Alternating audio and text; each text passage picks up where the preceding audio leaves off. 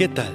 Bienvenidos una vez más al devocional con el pastor Gerson González, donde día a día nos acercamos a las escrituras para conocer y experimentar el poder del Evangelio. Deseamos que seas grandemente bendecido mientras escuchamos la palabra de Dios, porque la palabra de Dios no está presa. Comenzamos. Gracias por acompañarnos. En esta ocasión vamos a continuar en el Salmo 107 y vamos a seguir revisando lo que el salmista está hablando de su propia vida y de sus enemigos y cómo estos enemigos nos permiten uh, distinguir cómo es que un pecador se comporta. Antes de llegar allí, tomemos las palabras de Robert Hawker. Nadie habla como Jesús. Precioso Señor Jesús, ¿cómo expresaré el sentir de mi alma acerca de tu amor y gracia, tu misericordia y tu favor? Desde que te revelaste por primera vez a mi corazón, ya no soy más mío. Has llevado contigo al cielo todos mis afectos y has hecho que se centren todos en ti.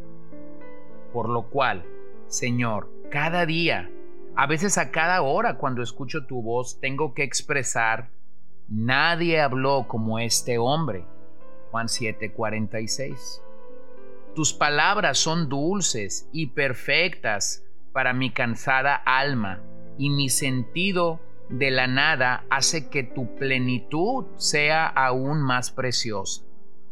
Cuando te escucho decir, mi gracia es suficiente para ti, porque mi poder se perfecciona en la debilidad. Segunda de Corintios 12, 9. Siento un poder que hace que todos mis enemigos parezcan nada. Al igual que tu siervo, entonces realmente me jacto más alegremente de mis debilidades, para que el poder de Cristo descanse sobre mí. Sé todo lo que necesito, querido Señor déjame escuchar tu voz y contemplar tu rostro, porque tanto en la vida como en la muerte, en el tiempo y para toda la eternidad, la voz de mi Señor Jesús será mi consuelo eterno, ya que nadie habla como tú. Amén. Eso es una gran verdad cuando pensamos que las palabras de Jesús son palabras de vida eterna si eso es una realidad para ti, entonces ponderarás, estimarás, abrazarás por encima de todas las posibilidades que tenemos las palabras verdaderas de nuestro Señor Jesús.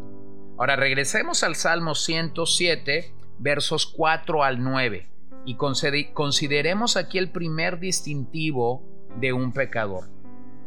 Anduvieron perdidos por el desierto, por la soledad, sin camino, sin hallar ciudades en donde vivir. Hambrientos, sedientos, su alma desfallecía en ellos.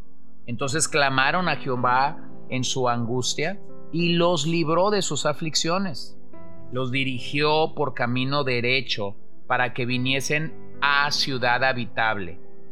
Alaben la misericordia de Jehová y sus maravillas para con los hijos de los hombres porque sacia el alma menesterosa y llena de bien el alma hambrienta.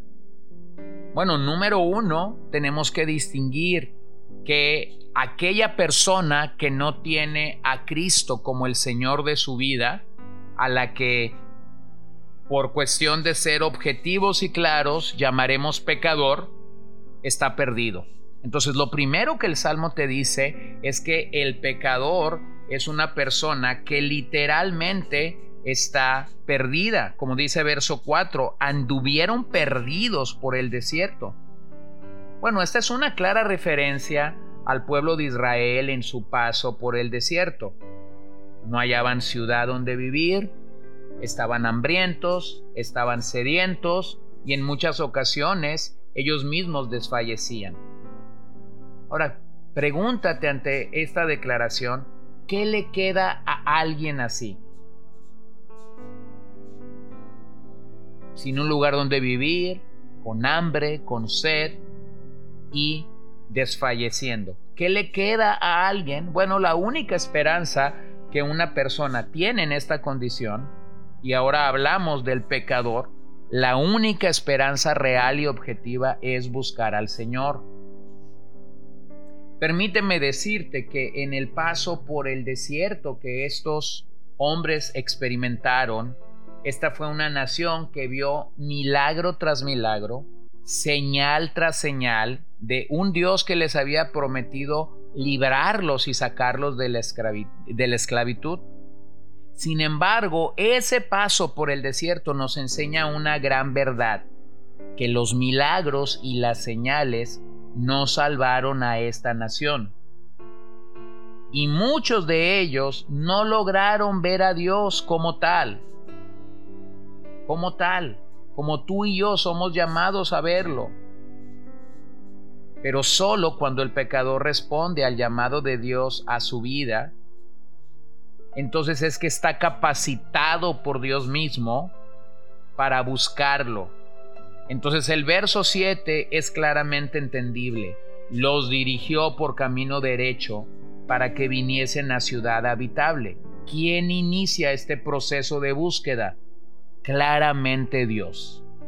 El pecador está muerto, el pecador está sin vida, el pecador realmente está perdido.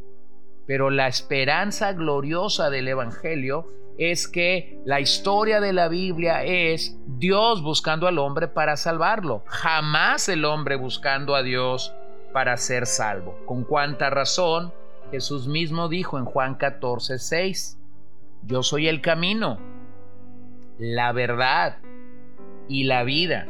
Y también en Juan 8:33 el Señor dice así, si el Hijo os hace libres, seréis verdaderamente libres. Así que solo Dios nos puede librar de la prisión que el pecado mismo produce sobre nuestras vidas. ¿Estás ahora prisionero? ¿Estás ahora perdido? Eh, eh, ¿Te encuentras ahora esclavizado al pecado? Bueno, hay una esperanza para ti, solo en la persona y en la obra perfecta de el Hijo de Dios. Avancemos en el Salmo y vayamos al verso 10 en adelante. Algunos moraban en tinieblas y sombra de muerte, aprisionados en aflicción y en hierros, por cuanto fueron rebeldes a las palabras de Jehová y aborrecieron el consejo del Altísimo. Por eso quebrantó con el trabajo de sus corazones. Cayeron y no hubo quien los ayudase.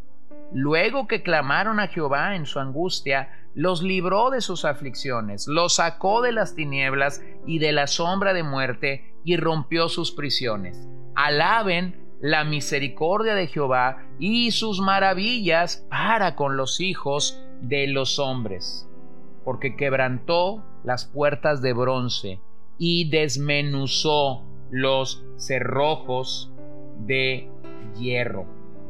Bueno, el segundo distintivo que observamos en estos versículos es que el pecador realmente está cautivo.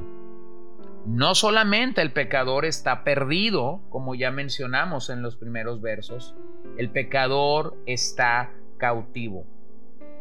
Ahora, pregunta, pregúntate de qué manera consideras que el pecador está cautivo. Bueno, verso 10. Algunos moraban en tinieblas y sombras de muerte, aprisionados en aflicción y en hierros. Esta es la realidad de quien no tiene a Jesús como su libertador.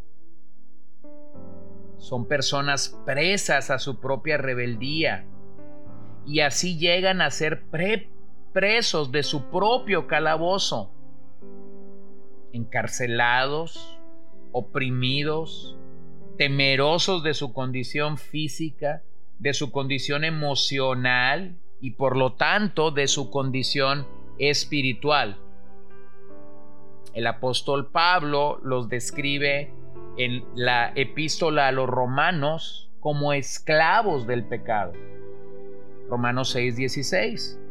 ¿No sabéis que si os sometéis a alguien como esclavo para obedecerle, sois esclavo a quien obedecéis? Sea del pecado para muerte o sea de la obediencia para justicia. Bueno, el lenguaje figurativo que se usa aquí denota el resultado del pecado. De nuevo, a pesar de sus prisiones, cuando el pecador clama a Dios, entonces Dios lo libra. Aún en días del profeta Isaías podemos escuchar esta misma promesa. Isaías 45:2, yo iré delante de ti y enderezaré los lugares torcidos, quebrantaré puertas de bronce y cerrojos de hierro haré pedazos. En ese mismo sentido es que Jesús declaró en Lucas 4:18, el Espíritu del Señor está sobre mí, por cuanto me ha ungido para dar buenas nuevas a los pobres, me ha enviado a sacar a los a sanar a los quebrantados de corazón, a pregonar libertad a los cautivos y vista a los ciegos, a poner libertad a los oprimidos. Así que Dios sigue haciendo en la persona de Cristo lo mismo que estaba haciendo en el día del salmista liberando a los cautivos, aquellos que moran en tinieblas, aquellos que moran en sombras de muerte, aquellos que están aprisionados por el pecado el día de hoy, tienen una esperanza, pero tienes que venir a la misma presencia de Dios. Tienes que acudir al llamado que Dios ahora mismo hace a tu vida a través de este salmo y a través del mensaje del Evangelio en las Escrituras. Así que esta mañana, si tú te identificas como una persona cautiva al pecado, te aliento, te insto, por un lado, en el poder de Dios, que es un poder libertador, y por otro lado, en el amor misericordioso de Dios, a que vengas al Señor. La promesa del Evangelio es que Él no rechazará a todo aquel que viene en pos de su Hijo amado. Señor, te doy gracias esta mañana, porque cuando llego a este salmo, inmediatamente puedo identificar que de la persona que se está hablando aquí es de mí. Como pecador en algún momento estaba perdido, sin un rumbo, sin una dirección que solo tú puedes dar. Pero también como pecador estaba cautivo esclavo a mi propio pecado, a mi propia maldad, a mi propio rencor, amargura, a mi propia ira retenida. Pero qué glorioso es poder observar, no solo en el Salmo, sino a lo largo de toda la escritura y de la historia de miles de personas alrededor del el mundo, que tú sigues encontrándonos y dándonos dirección y dándonos un propósito para vivir.